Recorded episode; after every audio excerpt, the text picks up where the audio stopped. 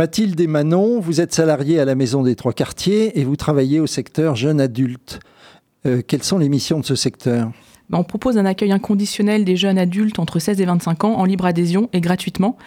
Depuis octobre 2022, le secteur a ouvert à tous les jeunes, plus uniquement à ceux en situation de migration, et du coup c'est un secteur qui fait partie intégrante de la M3Q. On propose un accompagnement social global à la fois collectif et individuel du lundi au vendredi de 9h à 12h30 et de 14h à 17h30. Le mardi, c'est sur rendez-vous et pour des démarches spécifiques. Alors parmi les jeunes que vous accompagnez, il y a des jeunes étrangers isolés. Combien sont-ils et de quel pays viennent-ils? Alors on accompagne sur le secteur plus d'une centaine de jeunes étrangers. Euh, principalement originaires d'Afrique de l'Ouest et d'Afrique centrale, donc Guinée-Conakry, Côte d'Ivoire, Mali, Cameroun et République démocratique du Congo.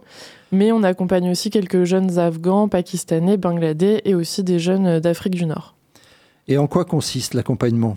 L'accompagnement s'articule entre des activités collectives, des animations, des sorties, des séjours co-construits avec les jeunes et l'accompagnement individuel sur mesure et de proximité que Manon euh, chapeaute. Oui, et du coup l'accompagnement individuel, donc euh, ça se situe principalement sur de l'accompagnement à la scolarité, aux démarches administratives, à l'insertion professionnelle, à la santé, euh, au plus proche des besoins et aussi des demandes de la personne qu'on reçoit et euh, bien sûr toujours en lien avec les partenaires et structures euh, adaptées.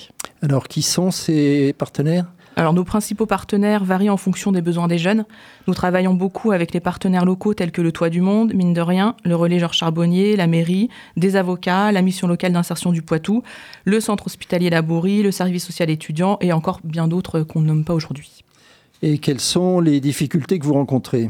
Alors, on constate, comme d'autres acteurs sociaux, que les conditions de vie des personnes se dégradent, qu'elles soient françaises ou étrangères d'ailleurs, et, euh, que les personnes sans papier, elles, sont d'autant plus impactées. Et euh, donc, beaucoup de jeunes qu'on accompagne sont confrontés à de grandes difficultés sur la précarité alimentaire, le logement, la santé psychique, l'isolement et l'accès aux droits et à une situation régulière. Du coup, nous avons lancé une cagnotte pour financer des frais individuels non pris en charge par le secteur, par exemple pour des cartes de bus, pour des photos d'identité, des recommandés. Et vous pouvez donc trouver le lien de notre cagnotte, euh, LOSO, sur nos réseaux sociaux et notre site internet. Bon, j'espère qu'il y a des moments gratifiants. Qu'est-ce que, est-ce que vous pouvez me donner des exemples? Oui, évidemment. Donc, euh, lorsque les jeunes sont plus épanouis, quelle que soit leur situation, et se sentent accueillis et légitimes à la M3Q, euh, ce sont des moments positifs et gratifiants pour nous. Il y a aussi des réussites individuelles. Il y a beaucoup qui obtiennent leur bac pro avec mention.